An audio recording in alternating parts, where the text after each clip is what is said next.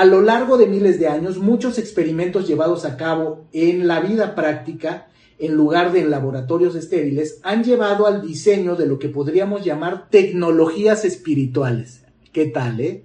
Científico reconocido que acaba de publicar este libro eh, este año. Dice, tecnologías espirituales, que se entienden como herramientas y procesos destinados a calmar, mover, convencer o modificar de alguna u otra manera la mente. Ahí está, tecnologías espirituales. ¿Qué me decía por acá Angélica? La espiritualidad va hacia adentro del ser humano y la ciencia va hacia afuera. ¿Ok? Luego, segunda cita del libro, dice, y el estudio de estas tecnologías, las tecnologías espirituales, ha revelado que ciertas partes de las prácticas religiosas, incluso cuando se eliminan del contexto espiritual, pueden influir en la mente de las personas de las formas mensurables que los psicólogos suelen buscar.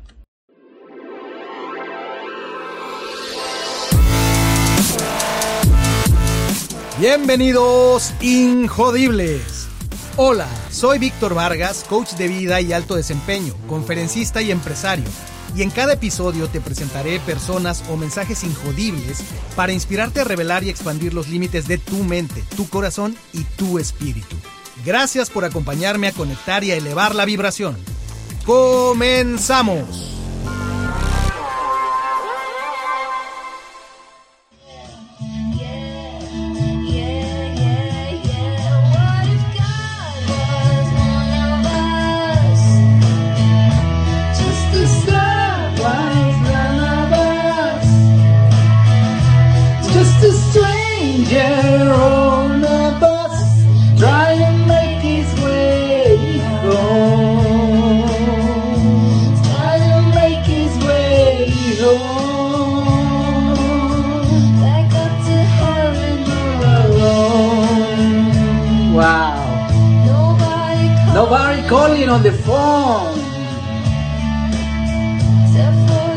Por el Papa, tal vez en Roma.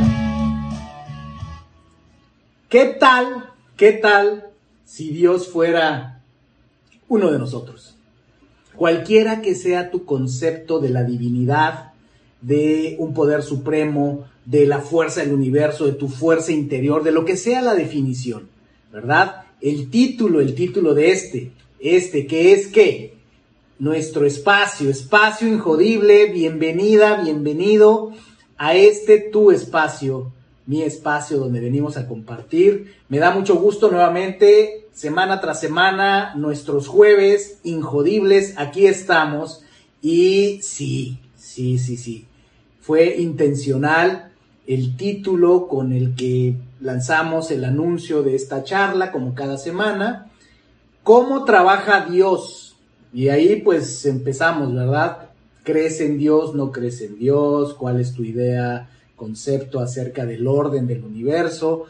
La verdad es que no es tanto el fondo de eso, eh, pero sí es importante. Entonces, esto déjame contarte de dónde surge esta idea, como todo hay una historia detrás de, este, de esta transmisión que titulamos eh, Cómo trabaja Dios, entre paréntesis, espiritualidad científica.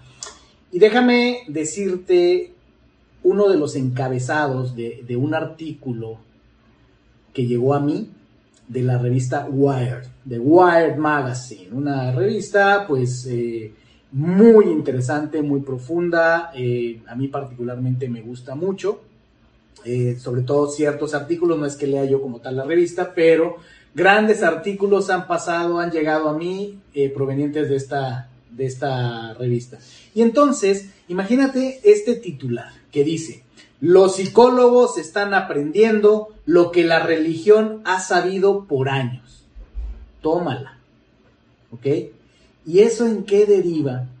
Deriva que un gran amigo mío, que de hecho es un injodible, que apareció en el episodio 78 de Injodible, Jaime de la Fuente, justo la semana pasada, me envía un correo electrónico eh, con este titular en el asunto del correo, diciéndome después en el cuerpo del correo, Víctor, de lo que te conozco y de lo que te escucho hablar y demás, considero que este artículo describe eh, muy bien la manera en la que tú compartes tu visión acerca, en otras palabras, del orden del universo, ¿no? Acerca de eh, tu visión de la espiritualidad, eh, tu visión acerca de, la ciencia, de la religión. Y entonces, pues de inmediato captura mi atención, leo el artículo. El artículo está basado eh, en un libro que se llama precisamente Cómo funciona Dios. En inglés es How God Works. Lo escribe David De Stefano y, y lo que dice el subtítulo del libro es La ciencia detrás de los beneficios de la religión. Y entonces, ¡pum! Para mí es, pues es impresionante eh, la experiencia que siento al recibir el correo, leer las palabras de Jaime y cuando además leo el artículo, pues digo, efectivamente esto captura la manera en la que eh, yo conecto con el entendimiento del orden del universo y reconcilio en mi mente, hay paz en el sentido de la reconciliación que yo alcanzo entre la ciencia y la espiritualidad, ¿verdad? Y hay un elemento en medio. Para mí, como yo lo entiendo, hay un elemento en medio entre la ciencia y la espiritualidad, que es la religión, ¿verdad?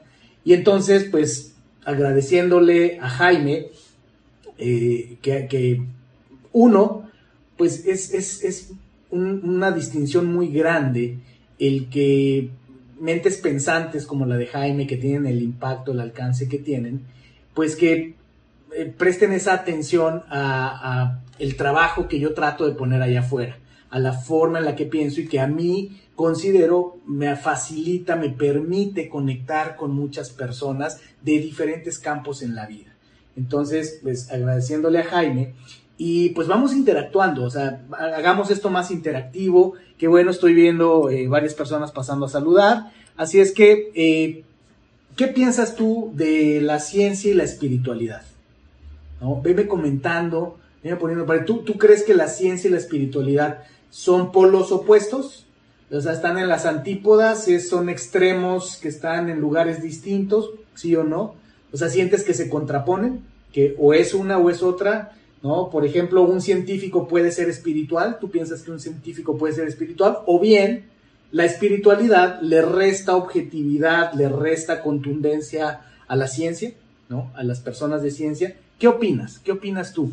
¿Qué piensas acerca de la ciencia y la espiritualidad? Me encantaría leerte. Eh, coméntame, opina, vamos, rebotando ideas, porque este tema realmente te diría, pues yo pienso que es un tema fundamental es un tema de todos los días. O sea, puede sonar como el tema que un loco escogió para hablar en su transmisión de redes sociales, pero yo de verdad creo que es mucho más allá. O sea, de hecho, todo lo que es el concepto de injodible está basado en gran medida en esto. ¿Qué es ser injodible? ¿Verdad?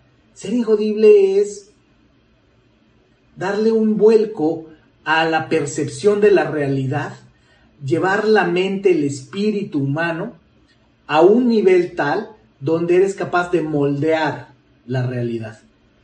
Y, está detrás de todo este concepto. Entonces, hay una cita que a mí desde hace mucho tiempo me, gustó mucho y la tengo ahí guardada y conecta totalmente con esto que te estoy hablando hoy.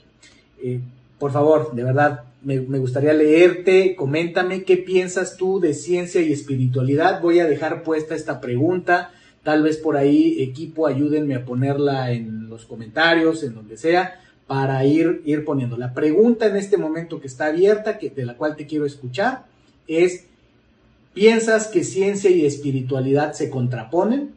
Esa sería la pregunta.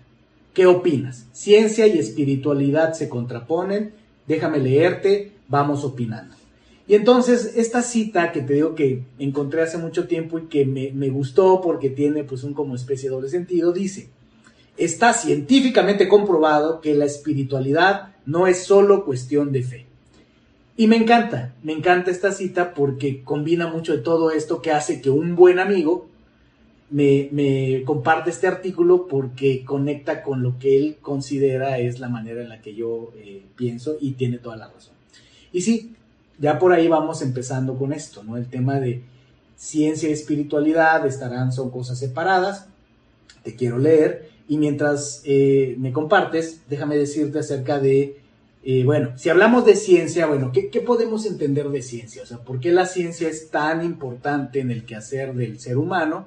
Bueno, yo creo que puede sonar como algo muy básico y demás, pero eh, tiene mucho que ver con nuestros niveles de evolución como individuos, pero sobre todo como sociedad, ¿verdad? Históricamente y seguramente, bueno, pues si leemos libros como el de Sapiens, ¿no? Que nos da toda esa trayectoria de los seres humanos, pues eh, llegar al punto donde como humanidad, como grupos de seres humanos, encontramos una manera de verificar resultados, de, tener un pensamiento crítico que está basado más en resultados verificables que en meras creencias, supersticiones, como le queramos llamar, pues fue un salto cuántico para la humanidad, ¿verdad? Y creo que lo que más representa, eh, en mi opinión, lo más representativo de la ciencia es el método científico, que a muchos nos presentan por ahí de la secundaria, no sé si los planes de estudio hayan variado mucho, yo recuerdo que a mí me enseñaron el método científico por ahí de más o menos segundo de secundaria, como le llamamos en México, eh, que es antes del bachillerato, o es el high school, que le llaman en, Estados Unidos. Eh, entonces, más o menos por ahí es que, eh, en, al menos en mi generación, se introducía el concepto del método científico, ¿no? ¿Y qué es el método científico? Una definición genérica que puedes encontrar en, Wikipedia es es una metodología para obtener nuevos conocimientos que ha caracterizado históricamente a la ciencia y que consiste en la observación sistemática, la medición, la experimentación y la formulación y análisis, así como la modificación de hipótesis, ¿verdad? La idea es que esas observaciones, pues hacemos una serie de experimentos para ver si eh, esos experimentos generan resultados consistentes, repetibles, verificables, ¿verdad?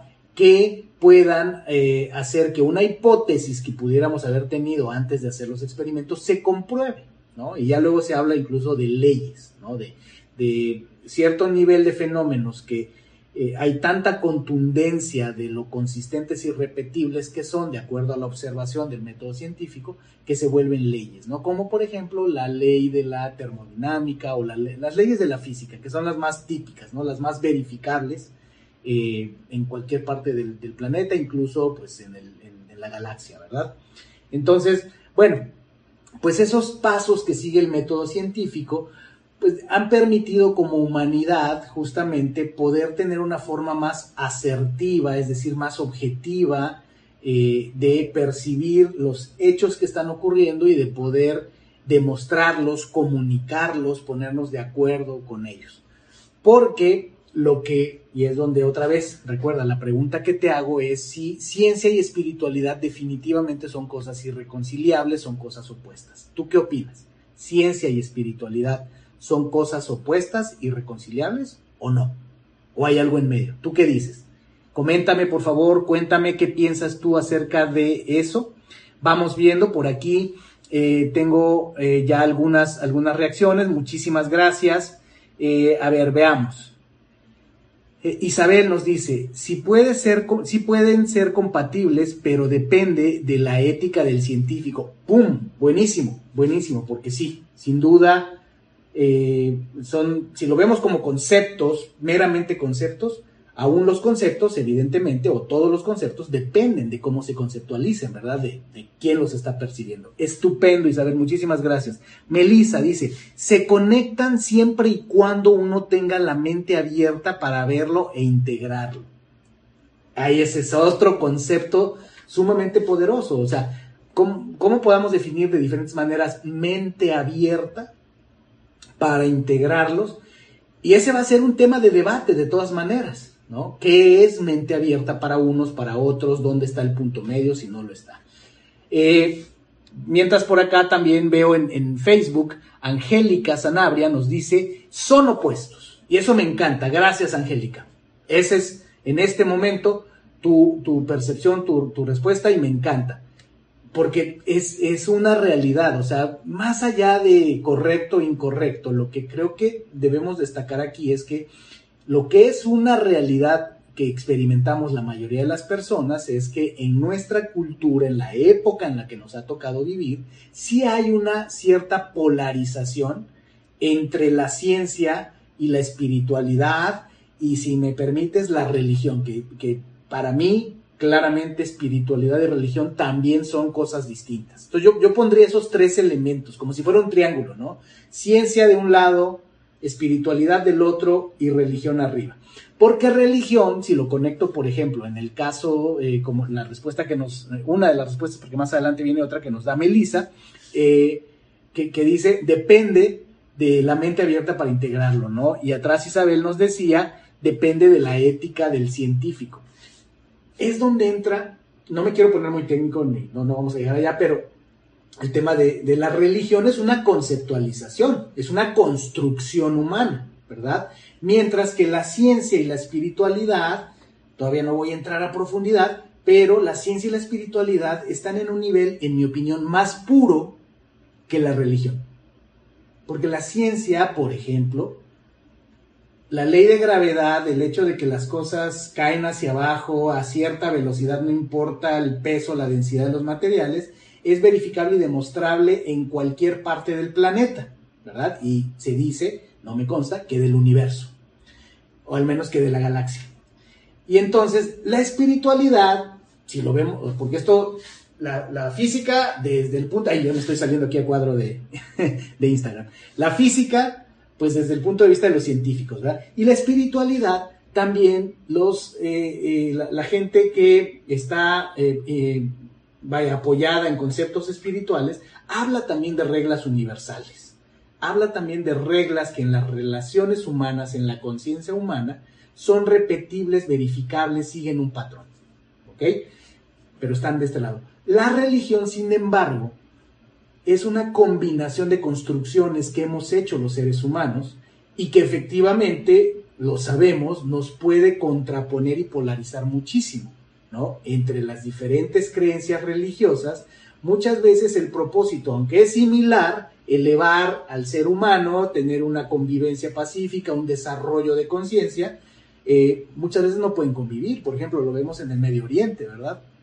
Ahí están los musulmanes, ahí están los judíos, este, y no se ponen de acuerdo. Aunque si tú ves a cada uno de ellos por separado, pues persiguen un propósito similar en cuanto a elevar al ser humano, simplemente no se ponen de acuerdo en el camino, o sea, tienen eh, hay cosas en las que el cristianismo también lo, establece, aunque viene de una raíz similar, de hecho, de la misma raíz del judaísmo, pues tienen una visión totalmente distinta. Entonces, bueno, déjenme seguir por acá y Melissa eh, agrega también, dice, hay muchas cosas que en la ciencia se denomina con un nombre y en la espiritualidad con otro, pero hablan de lo mismo.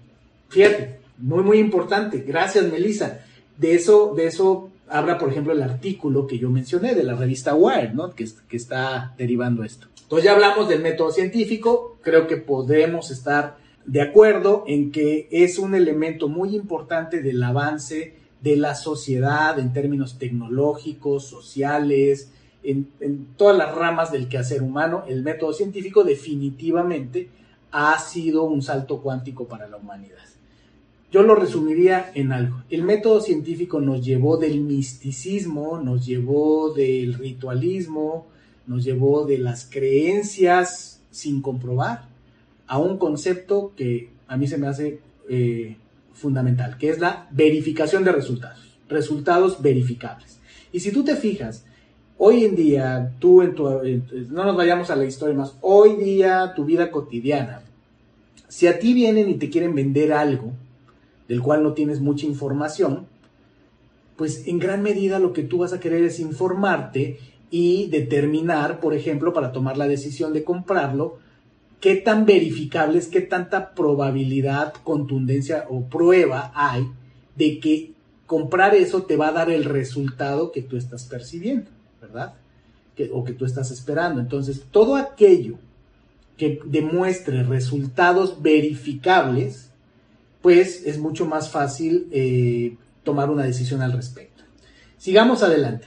La ciencia, ya hablamos del método científico. Y entonces ocurre que ese conocimiento que vamos generando las cosas con resultados verificables a través de un método científico que sigue ciertos pasos que verifica los resultados, pues eh, nos lleva a otro término muy asociado a la, a la ciencia, pero dame chance y vas a ver, ahorita lo conectamos con la espiritualidad, es la tecnología, ¿verdad?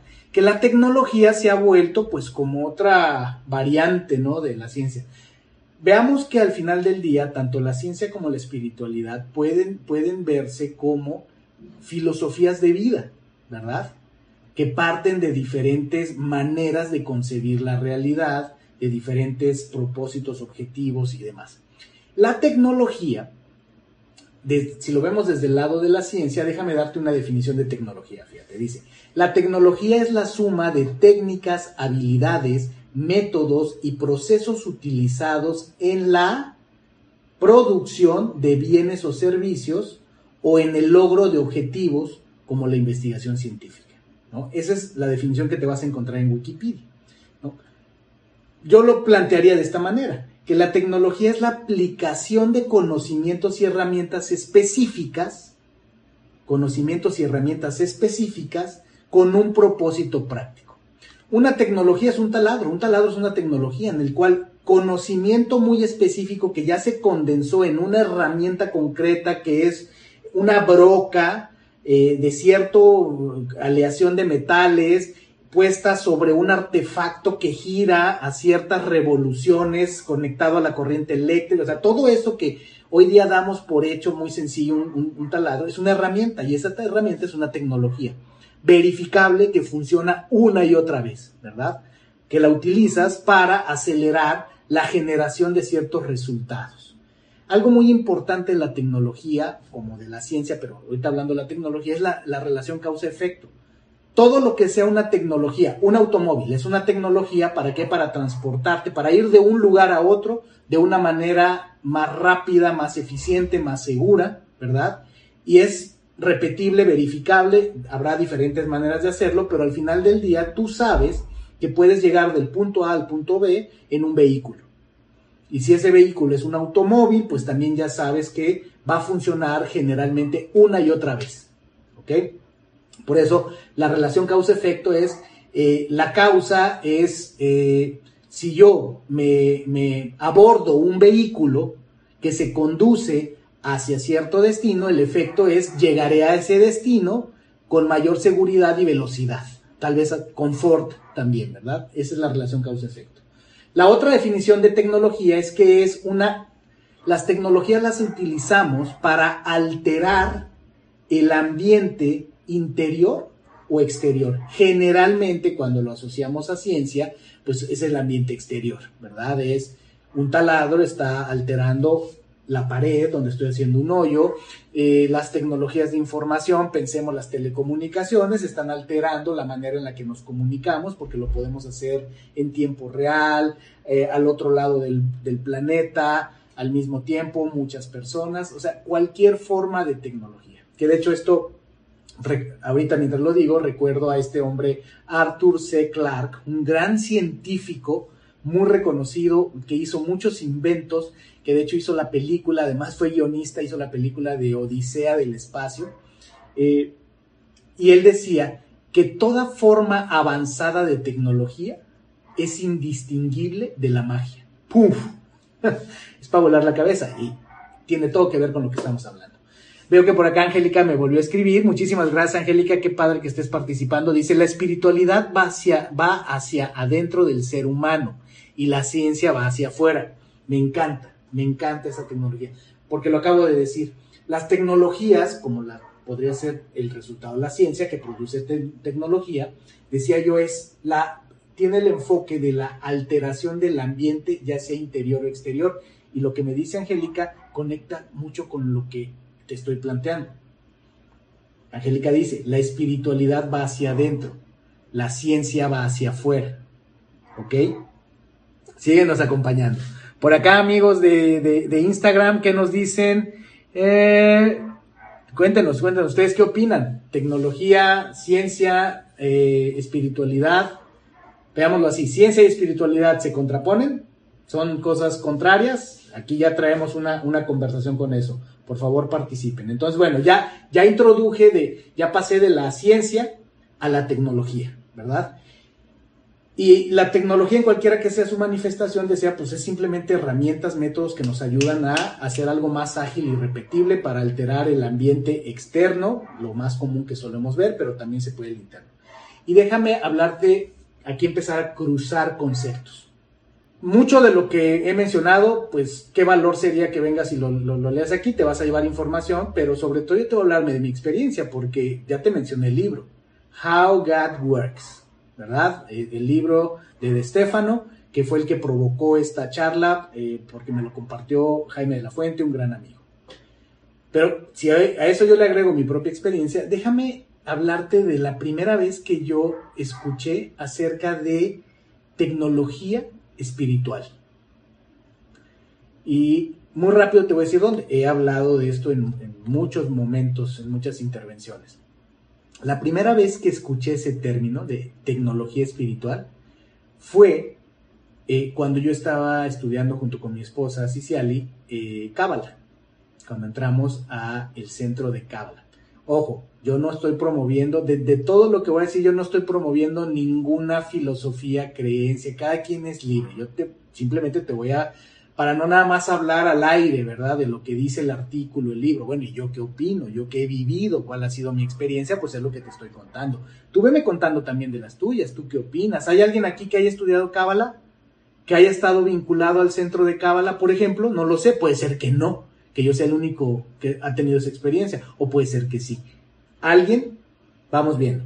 Entonces, esto fue por ahí del año 2009. Ya no recuerdo si fue 2009, por ahí así eh, vivíamos en Ciudad de México, yo soy originario de Ciudad de México, yo había vivido toda mi vida en Ciudad de México. Y historia larga, corta, Ciciali andaba por ahí, en, nosotros vivíamos cerca de Polanco. Y ella fue, estaba ella en un negocio personal y acude a, una, a la calle de Galileo, recuerdo que me acuerdo muy bien, que me platica, que fue ahí para promover su negocio personal en un centro de yoga que estaba en un segundo tercer piso, y que cuando ya viene bajando, eh, como muchas mujeres, como yo creo que casi todas las mujeres, muy curiosa, porque los hombres somos más de pasar así como que no vemos, y entonces eh, ella ve que es centro de cábala, el centro de cábala, y dice, ¿qué es esto? Y entonces eh, se mete, y entrando ahí, pues ve un lugar bonito, agradable, muchos libros, están vendiendo libros, algunas cosas, salas como de reuniones, presentaciones, y lo que más le llama la atención es que dice, veo a un, a un hombre que me parece un ejecutivo, ¿no? Polanco es una zona de negocios en México, o sea, una zona, pues podría ser como de, de, mucha actividad económica en México, es muy común ver gente eh, de, empresas, de corporativos por ahí, y se ve un hombre pues en traje elegante, guapo, este, joven, o sea, más entre maduro y joven, y si lo veo eh, que, que lleva un altero así de libros, eh, y va a la caja. Y yo dije, pues, o sea, si si alguien me cuenta, ¿no? Me dice, y yo digo, pues, ¿de qué se trata ese libro? Y entonces va, se acerca y ella que te preguntona, pues le pregunta, oye, eh, ¿y ese libro? Y ya él le dice, ah, mira, pues le muestra uno, es un libro, era un librito pequeñito que se llamaba El, el libro del, del, hilo rojo. Si no mal recuerdo, es, es así el título. Y lo que él le comenta, le dice, es que este libro a mí me encantó tanto, se me hace tan bueno, dice que me llevo varios, dice, porque para mí es un muy buen regalo. Dice, yo lo uso mucho para regalarlo. Y entonces, pues ella dice, me llevo uno. Y, creo que esa vez compró solo ese libro, fue todo lo que le compró ahí al centro de Cábala, y lo lleva a la casa. Yo eran mis tiempos en los que yo era director de sistemas, ya se imaginarán, yo todo un científico, según yo. Y entonces cuando ella me cuenta que había ido a este lugar, yo de entrada escucho la palabra cábala y digo, Dios mío, ¿en qué nos vamos a meter? Este, y me cuenta la anécdota de, ver a este hombre. Y para hacer la historia larga, corta, así es como conectamos con la cábala. Yo leo ese libro y de ahí todo fue historia. Porque no lo leía la primera, me dijo ella, mira qué libro. Y yo, ah, sí, sí, sí, luego lo leo, luego lo leo. No sé cómo, pero como dicen, ¿no? Pues el libro te busca, este, lo que sea Entonces yo leo el libro y me encanta. Dije, wow, que quiero saber más. Y ya, de ahí es historia, ¿no? Pasamos algunos años este, estudiando Cábala y el punto es este, ¿de dónde venía esto? Que ahí fue cuando empecé, a, conecté por primera vez con el término tecnología eh, espiritual. La manera en la que más vas a encontrar este término es eh, un libro eh, muy famoso de, eh, que se vendió mucho en su momento, de uno de los personajes más importantes de esa época del centro de Cábala, que era Yehuda Berg, uno de los hijos del, fundador, que bueno, pues, pasaron cosas después, historias y demás.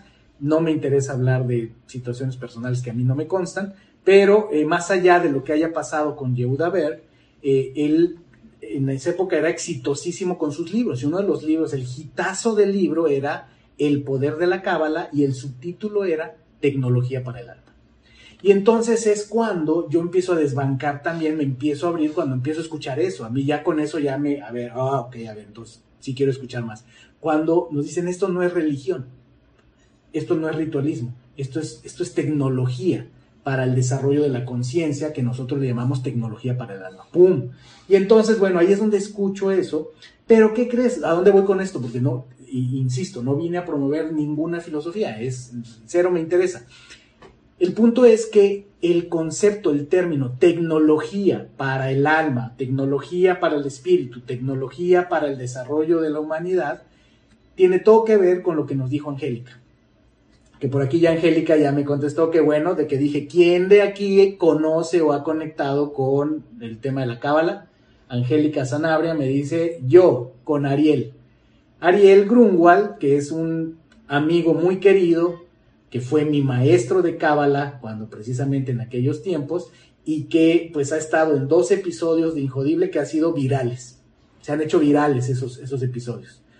Muchísima sabiduría. Si te interesa todo esto que estoy hablando, Vea esos episodios, si no mal recuerdo, es el 12 y el 100. Fue el 100 porque con él cerramos la centena de episodios y fue bastante reciente ese episodio. Ve y escúchalo. Entonces, bueno, tecnología para el alma, todo este rollo. Por acá, mis amigos de eh, Instagram, ¿ustedes qué opinan? Ya nadie me dijo si no este, han estado en, si no es cábala en alguna otra filosofía que puedan compartir. Entonces, bueno, ya con esto entramos de lleno al libro Cómo trabaja Dios y todo esto que tiene que ver. Este libro que es muy reciente, se acaba de publicar, eh, lo escribe David De Stefano, eh, pues es un hombre eh, de ciencia. ¿no? él trabaja, no, no, no, recuerdo aquí en mis notas, no lo puse, pero trabaja en una de las universidades más prestigiosas de los Estados Unidos. Tiene un laboratorio, como le hacen mucho en las universidades de Estados Unidos, que algún científico destacado, una universidad, le abre un laboratorio, le monta un laboratorio, le, asigna presupuesto, le da gente, le da equipo, y entonces en el laboratorio de este, de este científico que está muy vinculado al tema de la psicología, él se pone a investigar esto, porque esto viene desde una rama de la psicología, de la ciencia de la psicología, donde él se pone a investigar acerca de qué pasa con las prácticas religiosas si realmente tienen algún beneficio, aportan algo, la sabiduría ancestral, milenaria de muchas religiones, eso es lo que él se pone a investigar. Y, ese es el fundamento del libro, Cómo trabaja Dios, How God Works, ¿verdad? La ciencia detrás de los beneficios de la religión. Entonces déjame compartirte rápidamente eh, eh, dos citas. La primera, que me parece muy valiosa del libro, que te da mucho la idea de lo que hay ahí, dice, a lo largo de miles de años, muchos experimentos llevados a cabo en la vida práctica, en lugar de en laboratorios estériles, han llevado al diseño de lo que podríamos llamar tecnologías espirituales. ¿Qué tal, eh? Científico reconocido que acaba de publicar este libro eh, este año. Dice, tecnologías espirituales, que se entienden como herramientas y procesos destinados a calmar, mover, convencer o modificar de alguna u otra manera la mente. Ahí está. Tecnologías espirituales. ¿Qué me decía por acá Angélica? La espiritualidad va hacia adentro del ser humano y la ciencia va hacia afuera.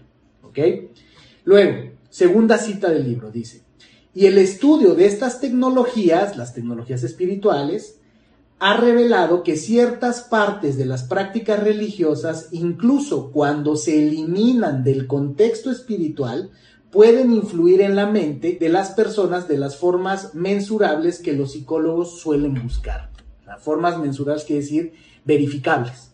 ¿Qué quiere decir todo esto? Es que, de acuerdo a su investigación, ellos encuentran que muchas de las prácticas religiosas, de la religión que tú quieras, eh, quitándole todo el tema ritualista y demás, tienen efectos verificables en la psicología y en la biología, la fisiología de las personas.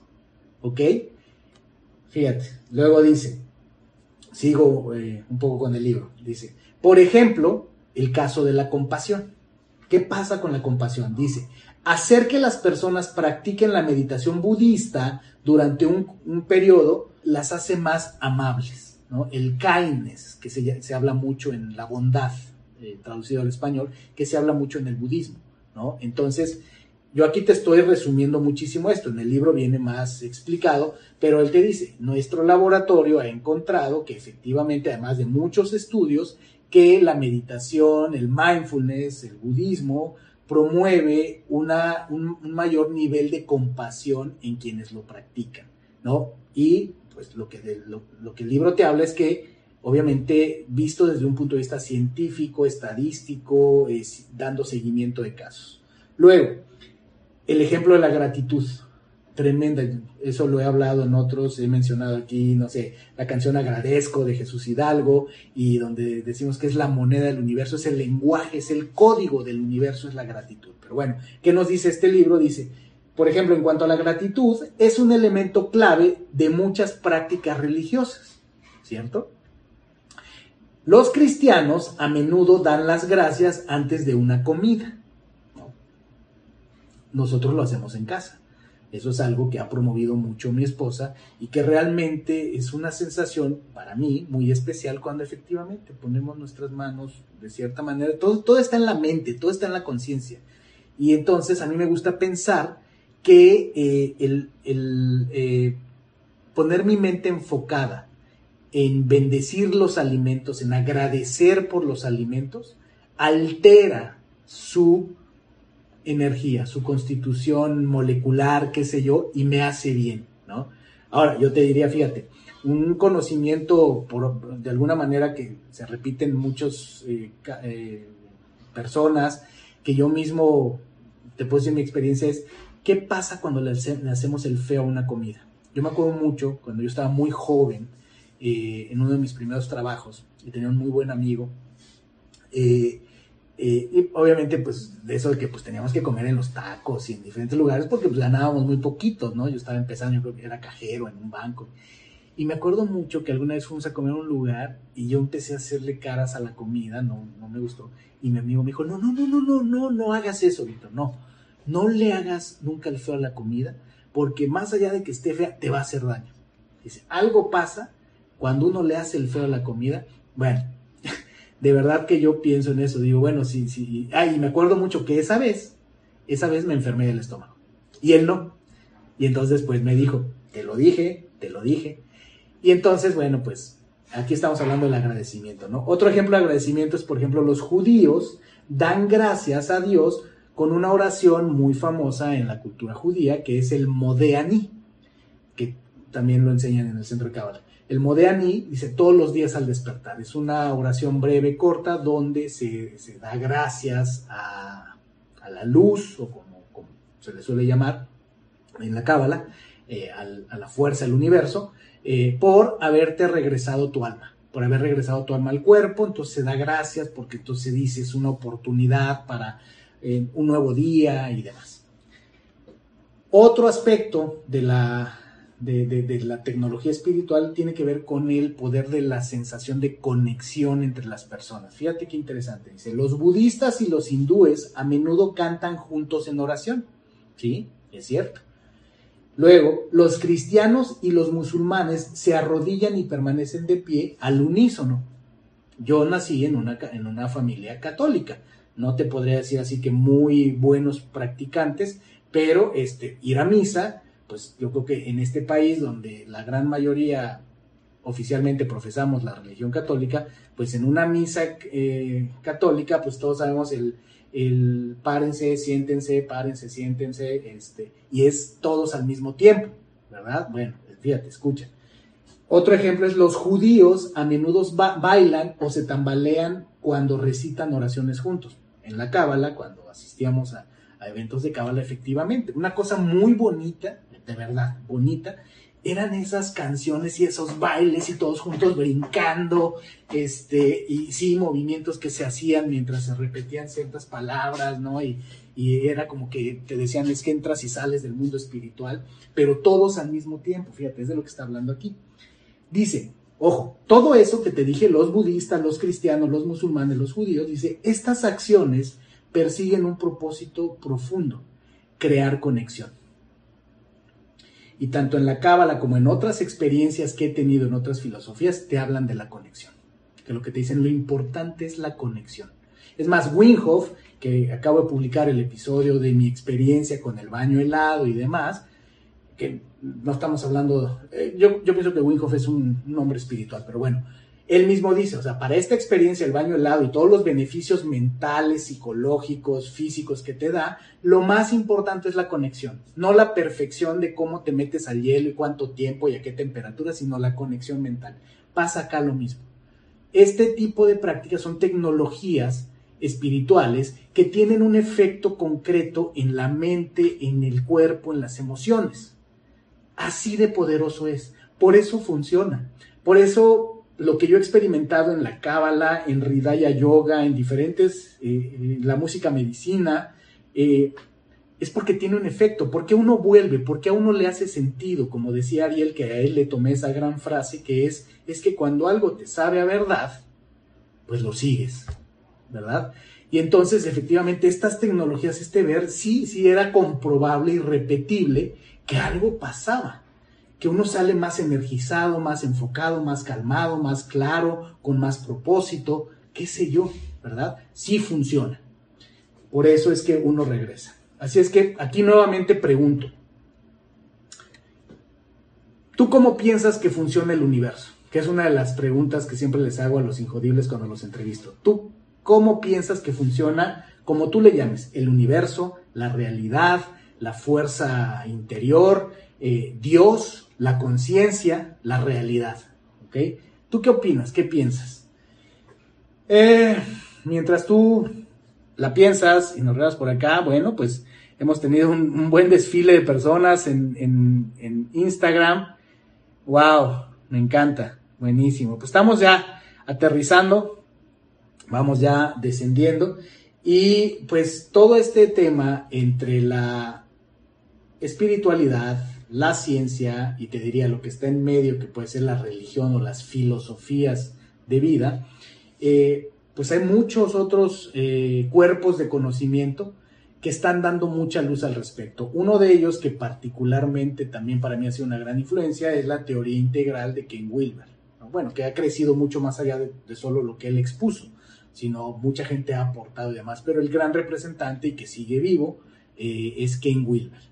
Y entonces Ken Wilber genera lo que se le conoce como la, teoría integral, es muy intelectual, es para muchas personas eh, la describen como muy complicada, muy compleja, más bien compleja, eh, pero si, yo la resumiera, aquí tuve también a, otro injodible que entrevisté, Raúl Romero, eh, que fue una entrevista fantástica porque el hombre, bueno, tiene un conocimiento, una historia y demás. Estuvo frente a Steve Jobs, ha, estado muchas veces con Carlos Slim, o sea, bueno, políticos y demás.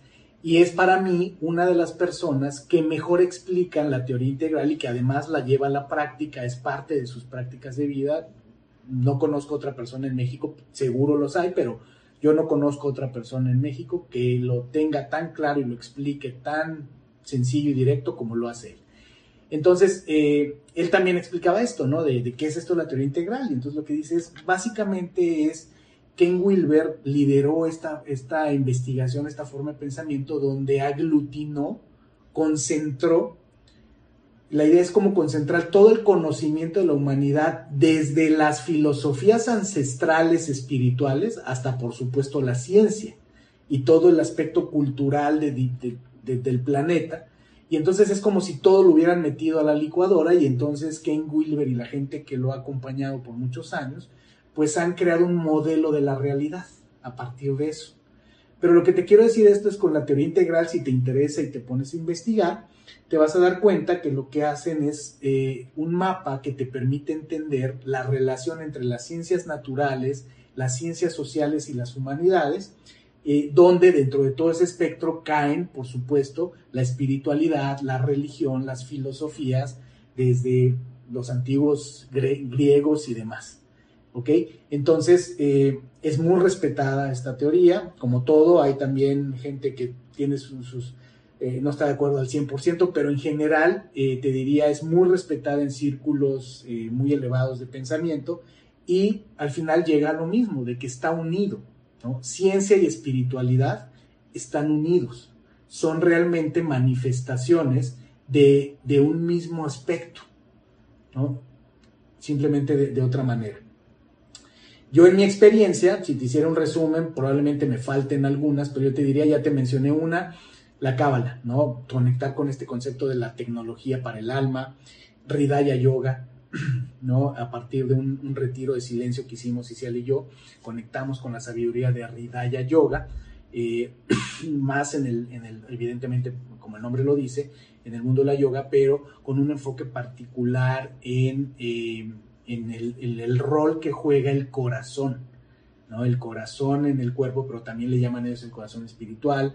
Eh, en, algún momento tuve oportunidad de estar en, un círculo de personas que están más en la filosofía de los jesuitas, de Ignacio de Loyola, y realmente me, sorprendió.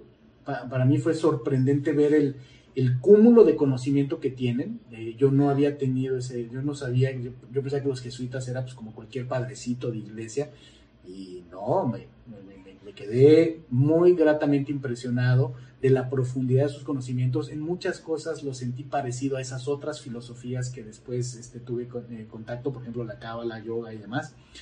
He estado en círculos de palabra dulce, en cercano en círculos de música medicina, por ejemplo, eh, con, Jesús Hidalgo.